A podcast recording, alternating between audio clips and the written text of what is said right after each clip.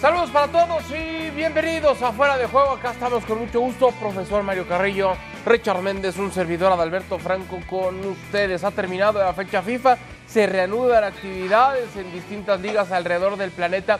Eso sí, con muchos equipos que tienen a futbolistas lesionados. Esto que se ha vuelto lamentablemente en una costumbre el apodado virus FIFA. Profesor Carrillo, ¿cómo le va? Bienvenido. ¿Cómo resolver rápido, Mario? ¿Cómo resolver todo esto que pasa con los lesionados en las fechas FIFA? Bueno, primero es lamentable, difícilmente lo puedes resolver rápidamente, darles descanso. La actividad te genera una acción como la de Gavirón, Barcelona, solito, cruzado. Esa es la lesión más grave, solito, es decir, Solito. no pudo sostener su cuerpo y eso es fatiga, totalmente. Richard, te mando un fuerte abrazo. Cantidad de partidos igual a cantidad de lesiones.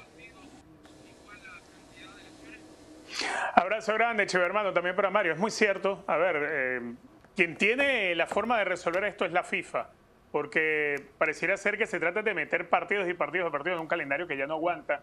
Es como tratar de meter, no sé, eh, el pequeño Larus ilustrado dentro de una biblioteca donde ya no te cabe ni siquiera una revista y lo metes como, a como sea, pero luego sigues metiendo más cantidad de libros. Bueno, eso sucede con la fecha FIFA. Y los jugadores terminan siendo esclavos también de los clubes, porque cada día hay más competencias de clubes, cada día FIFA se inventa más competencias, cada día las giras de los clubes de pretemporada son más lejos que si para eh, el Medio Oriente o para China.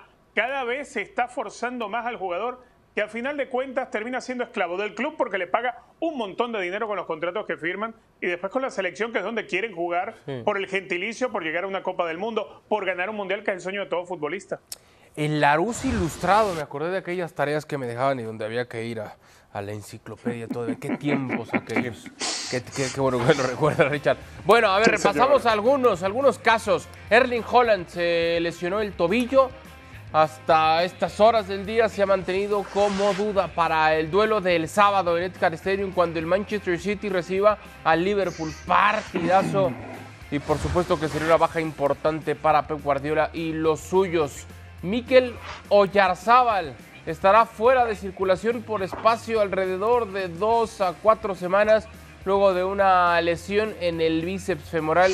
El momento en el que él lo siente, sabe que algo se ha estirado de más y por supuesto que lo resiente justo en ese momento. También duda para el fin de semana Marc-André Ter Stegen, el portero del Barcelona que podría ser baja en el partido frente al Rayo Vallecano. Hablamos de uno de los capitanes del Barcelona y de los futbolistas más importantes en el esquema de Xavi Hernández. Por supuesto que si no está, sería una baja sumamente sensible para el conjunto El Real Madrid se ha convertido literalmente en una enfermería.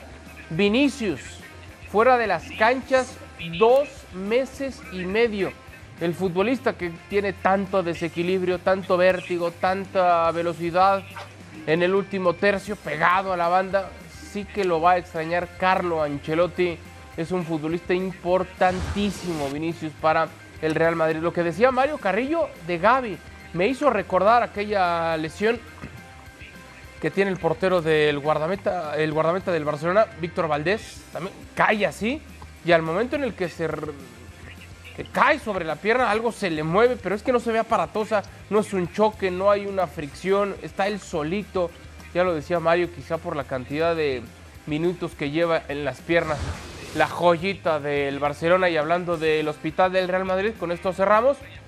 Eduardo Camavinga en una lesión que en principio la selección de Francia había reportado como que no era algo grave y una vez que le han practicado los exámenes médicos correspondientes en el Real Madrid, su tiempo fuera de circulación se estima que podría ser entre 8 y 10 semanas. En pantalla, profesor Carrillo, la cantidad de lesionados que tiene el Real Madrid y que tiene el Barcelona son demasiados, Mario. Sí, sí, son demasiados. Eh, aparte, eh, la Liga, la Copa, la Recopa, la Champions y eh, tu selección nacional. Suficiente. Por una fortaleza que tengas, no puedes llegar.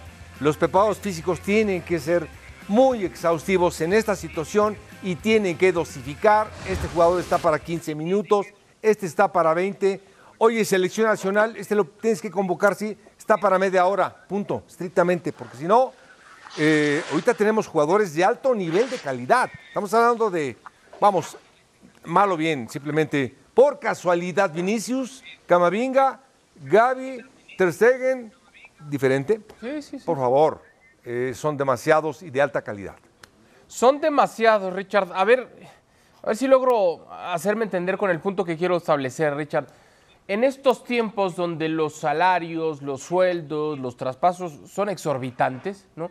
La compra de futbolistas, sus cartas están fuera de toda proporción, pero al final lo paga el mercado y existe esa estabilidad económica porque hay quien lo compra y hay quien lo paga. Pero si se reduce la cantidad de partidos, ¿se puede ver perjudicado entonces o puede haber un impacto económico en ese sentido? Porque no hay tantos juegos, porque no hay tantos estadios llenos, porque no hay tantos derechos de televisión, porque no hay tantos torneos. Es decir, ¿va una cosa pegada con la otra? Sí, totalmente. A ver, en- si nos fijamos entre la década de los 80 y los 90, un futbolista en promedio te podía jugar 30, 33, 34 partidos en un año calendario. En el fútbol actual, un jugador de un equipo, de una liga de élite, te puede jugar entre 70 y 75 partidos al año. Es una burrada. Estamos hablando de mucho más del doble a veces. Claro, claro, llegando a más torneos, jugando más partidos de pretemporada, es mucho lo que se vende, es mucho el dinero que hay en juego. Y por eso hoy en día, como ya lo decías, la oferta y la demanda, los altos salarios con los que se ficha un jugador, eh, digamos que los, los grandes futbolistas, si en algún momento nos quejábamos de la jaula de oro que le puso el Paris Saint Germain a Mbappé, hoy en día yo creo que la mayoría de los futbolistas de los grandes equipos de las cinco primeras ligas de Europa tienen sus pequeñas jaulas de oro, quizá no como la de Mbappé, no como la de Neymar, no como la de Cristiano, pero tienen sus jaulas de oro y no le quedan más remedio, darle al cuerpo hasta donde llegue. Y, hoy en día también tú ves los clubes, ni siquiera se ponen de acuerdo con las selecciones, porque Mario tocó un tema que es importantísimo. La preparación física, el seguimiento físico de un futbolista debería ir acorde en comunicación permanente, que uno sabe, se comunican ciertamente, pero no se respetan los códigos en cuanto al trabajo con el club y el trabajo que debe tener y la disposición que debe tener para la selección. Los clubes se le daña un jugador, el jugador representa dinero y hay que apurar su recuperación para ir a jugar un amistoso. Por ejemplo, lo que va a suceder con el Barcelona. Termina de jugar un partido y se viene para Estados Unidos a jugar un amistoso con el América. Es así. Es la maquinita de hacer dinero y a veces parece que más que hacer fútbol, trataron de tener una máquina de churros y van sacando churros y churros, es decir, van produciendo dinero a costa del futbolista. Es verdad, es así. Hoy en día, cual. hoy en día hay fisios, hay preparadores físicos que son diferentes, que van de la mano, son los que tienen que decir, este chico está para tal. Yo me acuerdo en el Atlético de Madrid, rápido, cómo le hacían a Forlán eh, pruebas, en ese tiempo pruebas de sangre, en donde su recuperación de Forlán no era la misma a la del Kun Agüero. Si el Forlán no puede, no puede jugar hasta el siguiente partido, el Kun Agüero sí puede jugar. Es decir, todos los físicos son diferentes. Entonces, esa recuperación no cualquiera se recupera de un partido a otro. Uno tarda más porque ahí sí es forma de, de vivir y, Y los cuerpos son y distintos. los cuerpos son distintos. Tienes razón. Pero a ver, María, hay algo que me cuesta trabajo entender. Claro. ¿Por qué tantas lesiones en partidos de selección? A ver, entiendo que por supuesto, comparado los partidos de selección, fecha FIFA, amistoso, lo que sea, comparados con lo que tiene el club en, en sus respectivos torneos, no se compara en cuanto a cantidad. Pero ¿por qué suele suceder que cuando van a selección, como dicen algunos, regresa el futbolista en una pierna? ¿Por qué tantas lesiones en selección? Sí, y es una gran pregunta. Por ejemplo, yo fui a ver a Osorio un día y le comentaba, eh, ¿de dónde vienes? Yo vengo de Rusia y me acuerdo que contaba los minutos porque pasaba el partido, etcétera, etcétera. Y tengo que llegar con el Stuttgart y tengo que llegar acá y, juego para acá. Y, y el preparador físico me dice sí, me dice no, me da recuperación, me da un día de descanso, trabajo mañana. Cuando llegas a tu selección, luego, luego, por emotividad quieres jugar y te vale eh, lo que digan los fisios y lo que digan, eh, llegas y te van cargando desde el aeropuerto, dices, yo juego mañana. Y juegas y te excedes, te extralimitas por la emoción de tu camiseta de México y te lastimas. Normal. Es que estamos viviendo tiempo, Richard, donde la alineación con la que un equipo va a encarar un partido ni siquiera la puede, la puede formar o la puede elegir el técnico. Lo hace como dice Mario, el doctor, el cuerpo médico, el fisio, los terapeutas. O sea, lamentablemente hemos llegado a eso, pero, pero seguimos con esta plática desde hace rato, Richard. No es algo nuevo, no es algo de ahora, pero sí es algo que no cambia y que no se soluciona, ¿no? Por parte de, de la FIFA, de la UEFA, de la CONCACAF, de las distintas ligas, de todos los órganos que rigen el fútbol en general en el planeta, como que parece que no les importa, ¿no? No, y, si te pones a pensar, por ejemplo, digamos que la FIFA un día se levanta ya en Infantino y dice, hoy vamos a ayudar a los futbolistas y vamos a reducir el calendario de partidos. Y trata de establecer una normativa en que el futbolista no puede pasar, no sé, de 42 partidos en el año, por decirlo de alguna manera. Le pone una cifra tope de partidos. Las selecciones van a seguir jugando. FIFA va a darle prioridad a las selecciones. ¿Qué vamos a hacer? Las ligas, los clubes que quieren hacer dinero con las pretemporadas y con cualquier cantidad de torneos, van a aceptar que le reduzcan el calendario cuando eso para ellos significa más dinero. Vas a darle prácticamente el esfuerzo de tu propiedad, que es el jugador que fichaste, para que lo utilice una selección y te lo pueda lastimar. ¿Por qué? Para que se lastime, que se lastime conmigo, que soy el que le estoy pagando. Que es la mentalidad del club. Entonces es muy difícil que se ponga de acuerdo el club, que se ponga de acuerdo las federaciones, que se pongan de acuerdo las confederaciones y la propia FIFA al final es el futbolista el único perjudicado en todo esto. Es el futbolista el que se rompe, es el futbolista el que se le va cortando un buen momento de su carrera en una temporada determinada. Es el futbolista el que tiene que apurar su recuperación porque el club lo necesita, pero que además el futbolista está con aquella tensión de poder llegar a su selección. Y por, por un lado, el futbolista cuando va a la selección quiere ir y jugar, pero hay veces en que el futbolista pide no ser convocado para recuperarse todavía de una lesión porque sabe que está a punto de recaer de una lesión. Y después estamos tan mal parados algunos periodistas o buena parte de las aficiones que entonces empiezan a tildar al futbolista de antipatriota por no querer ir a una concentración de la selección, porque le ha pasado a muchos. Entonces eh, el escenario termina siendo oprimir, oprimir, oprimir al futbolista hasta que este finalmente físicamente se tiene que romper. Qué punto tan interesante el que toca Richard ahora, Mario pero por más que me gusta la idea, es que deportivamente, pero sobre todo económicamente, no es viable, no es posible. Que tú le pongas una cantidad de partidos disponibles a un futbolista con su club, adicional a eso una cantidad de minutos o partidos disponibles con su selección. Entonces, de alguna manera dosifica, ¿no? Ya no lo puedo llamar porque ya cumplió su cuota en selección, no es elegible. Sería como si la FIFA se diera un balazo en el pie. Sí, eh, yo creo que más que nunca los preparos físicos son determinantes. ¿Por qué te voy a decir? En mi tiempo, que eres muy joven, mi pretemporada era 21 días en la playa, pero esos 21 días era la mañana, la tarde, la noche, en la mañana, la tarde, en la noche, y llegábamos, éramos unos, unos gorilas cuando llegábamos a, después de 21 días. Ahora no.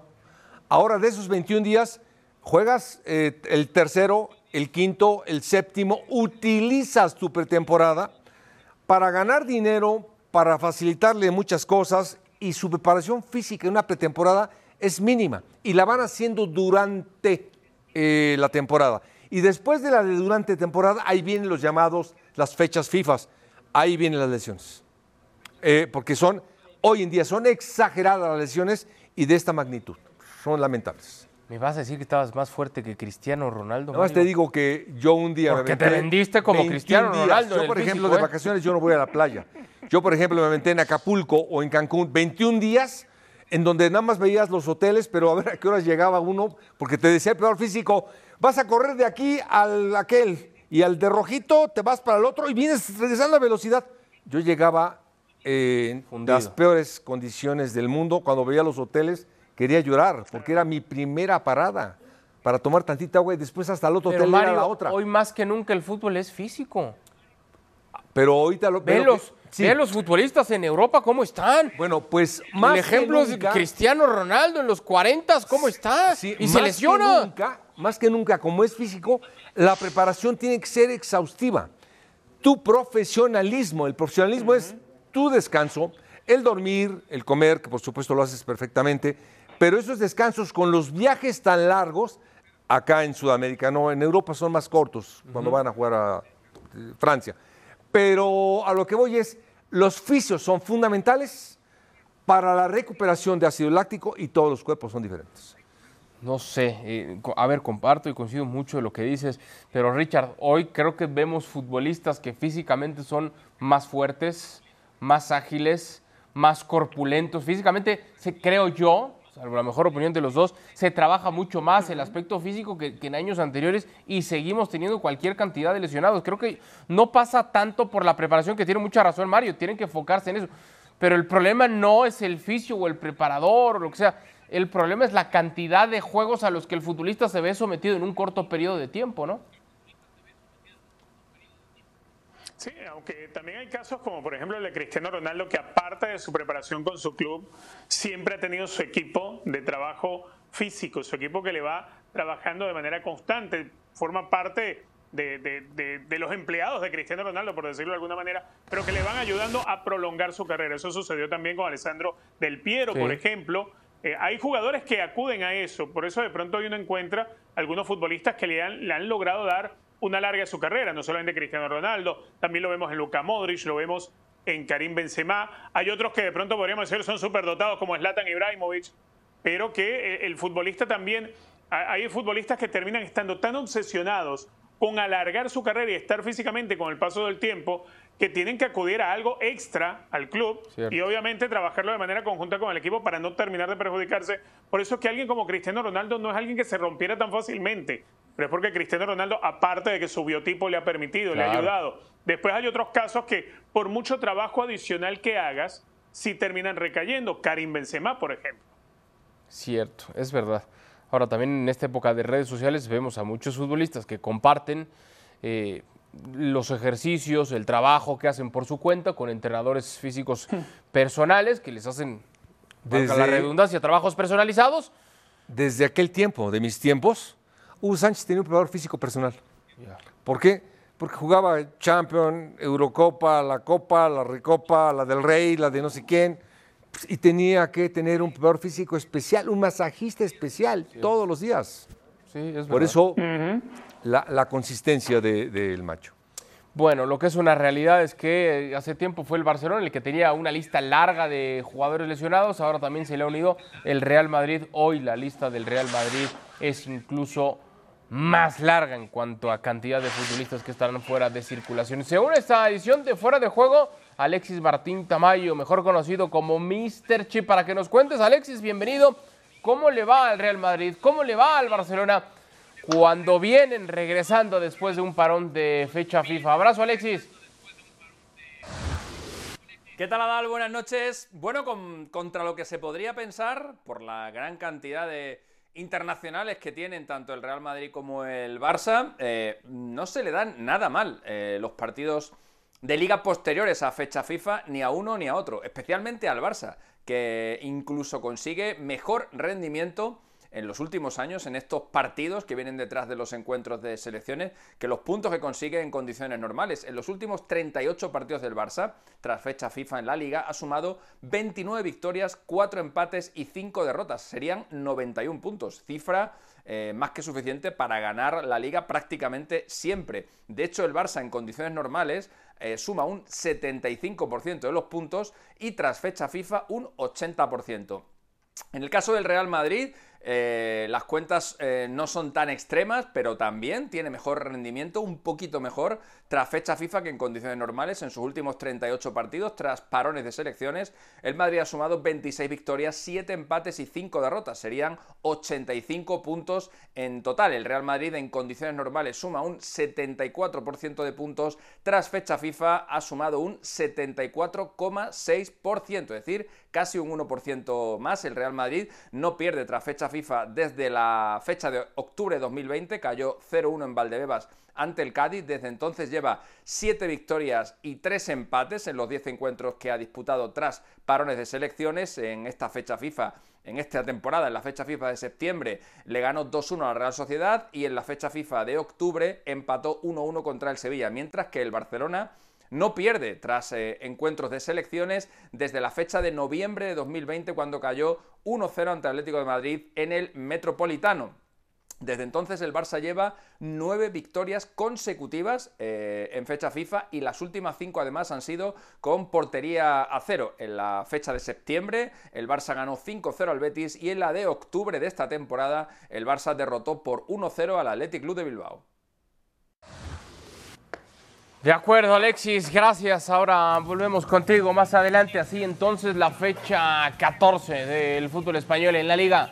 El viernes a la vez ante el Granada, Rayo recibe al Barcelona, Atlético de Madrid frente al Mallorca, el Cádiz estará recibiendo al Real Madrid, el líder Girona se enfrenta al Athletic Club Bilbao. Partidos interesantes para este fin de semana. A ver, llama la atención, Mario, lo platicábamos hace, hace rato, lo del Girona esta temporada, con un gran fútbol, de esos equipos llamados Cenicienta, que sorprenden por lo que están haciendo, hacen mucho con poco, pero ojalá me equivoque, da la sensación que en algún momento se les tendría que acabar el cuento, ¿no?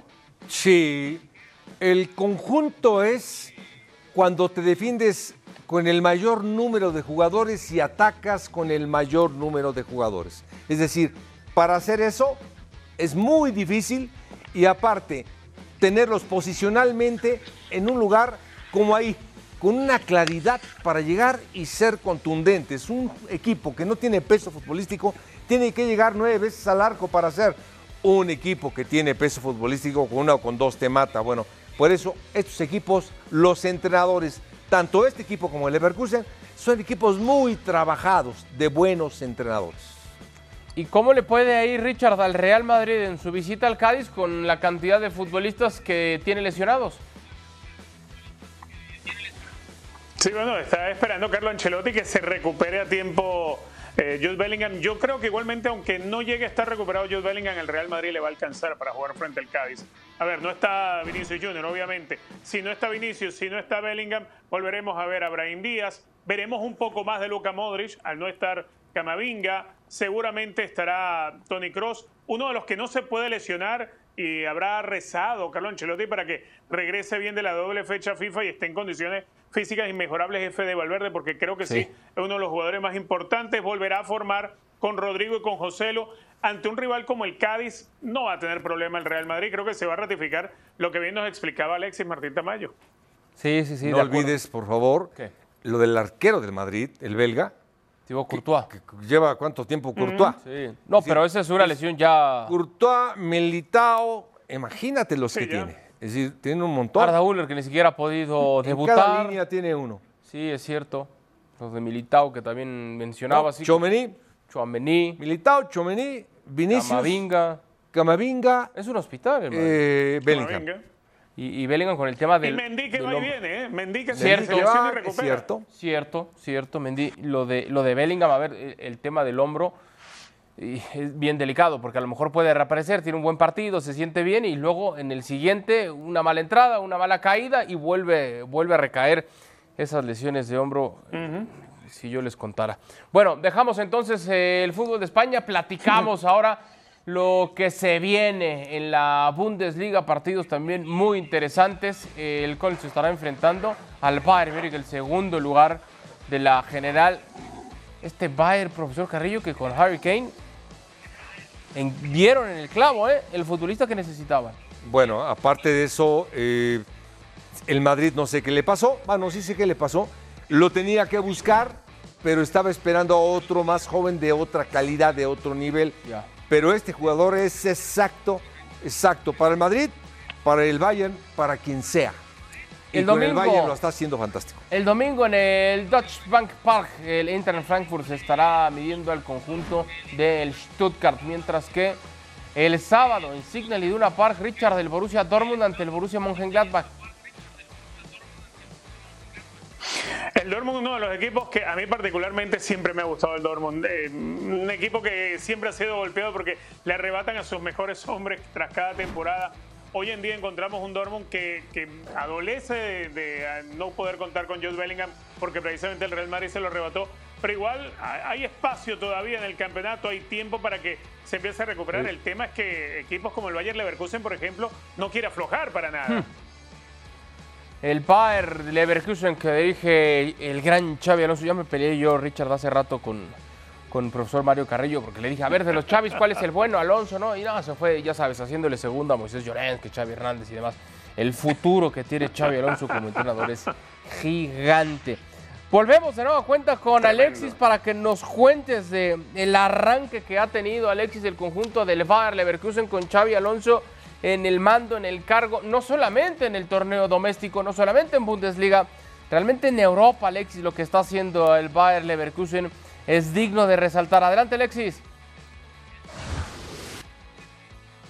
¿Qué temporadón está haciendo el Bayer Leverkusen, Adal? La verdad que es eh, impresionante eh, que un equipo que jamás ha ganado la Bundesliga, ha sido cinco veces subcampeón y que su único título nacional es una Pocal que ganó en la temporada 92-93, a la que hay que sumar la Copa de la UEFA de la temporada 87-88 como únicos galardones en la historia del Leverkusen. Bueno, pues este año está batiendo todos los récords. Eh, de momento, con Xavi Alonso eh, en el banquillo, ha igualado el mejor arranque en la historia de la Bundesliga con 10 victorias y un empate en las 11 primeras jornadas, eh, que es lo mismo que hizo el legendario Bayern de la temporada 2015-2016, eh, liderado por Guardiola y en el que también estaba Xavi Alonso, en este caso como jugador. Es decir, Xavi Alonso en un caso como jugador, en otro como entrenador, es protagonista de los dos mejores arranques en la historia de la Bundesliga. Aquel eh, Bayern empezó en las 11 primeras jornadas con 33 goles a favor y 4 en contra, y el único empate que se dejó fue un 0-0 contra el Eintracht. Este Bayern Leverkusen ha empezado con 34 goles a favor y 10 en contra, y el único punto que se ha dejado fue en la visita al campo del Bayern,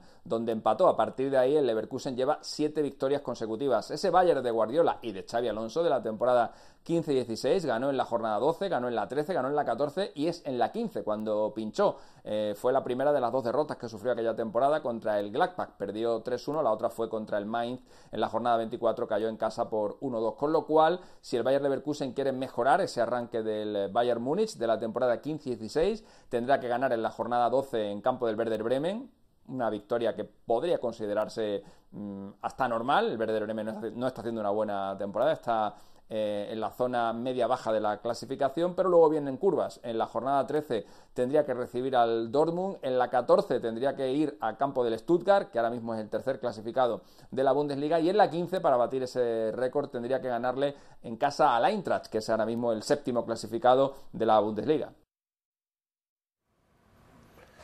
Gracias, Alexis. Te mandamos un fuerte abrazo. Estamos pendientes. A ver, Richard, voy a hacerte la pregunta que le hice hace rato a Mario Carrillo de los Chavis, ¿el bueno es Xavi Alonso? A mí me parece que sí, porque mm. con menos, y vaya que a Xavi Hernández le ha tocado bregar con menos en la Liga Española, pero por lo menos le activaron palancas para armar el equipo. Cuando tú ves hoy el diseño que tiene el Bayer Leverkusen, no ves estrellas en el Bayer Leverkusen, mm. salvo Birds, pero no es un equipo que tenga grandes estrellas. A ver, no tiene un Robert Lewandowski, por ejemplo no tiene, un Marc-André Ter Stegen. Ah. O sea, le falta. Bueno, bueno. Es el, sí, pero, no titular de selección nacional. A ver, uno, uno se va a, cómo trata de, sacarle provecho a Xavi Alonso y después te encuentras que forma con ese 3-4-3 donde utiliza oh. bien adelantado a Frimpong, que tampoco es ningún fenómeno como lateral derecho, que te adelanta al peruano a Grimaldo como si fuese, eh, no, es, no es Grimaldo eh, Jordi Alba, por poner un ejemplo y después el trabajo que te hace alguien como, como Florian Wirtz, un chico tan joven, con tanta calidad, con tanta inteligencia para el fútbol. A mí, a mí me encanta ver jugar a este Bayer Leverkusen porque además desde la mitad de la cancha es un equipo que te hace lo que hacía muy bien Xavi Alonso en su etapa de jugador. Xavi Alonso se caracterizó por ser en su momento el mediocampista que mejor marcaba los ritmos del partido y esa era una condición que a Pep Guardiola le encantaba pues hoy lo ves en el Bayer Leverkusen. Así, fue, así juega el Leverkusen desde la mitad de la cancha, marcando correctamente los ritmos del partido, imponiendo ese ritmo como para saber en qué momento vas a buscar la explosión de alguno de tus carrileros, en qué momento te va a aparecer alguien en el área. A mí la verdad, tácticamente es un equipo que, que es delicioso de disfrutar de ver. Bueno, pues ahí está el futuro, insisto, profesor Carrillo de Xavi Alonso como técnico, es grandísimo y hoy me parece ingrato comparar con lo que ha hecho Chávez Hernández con ese título de liga porque el presupuesto es distinto. Es así, Mario.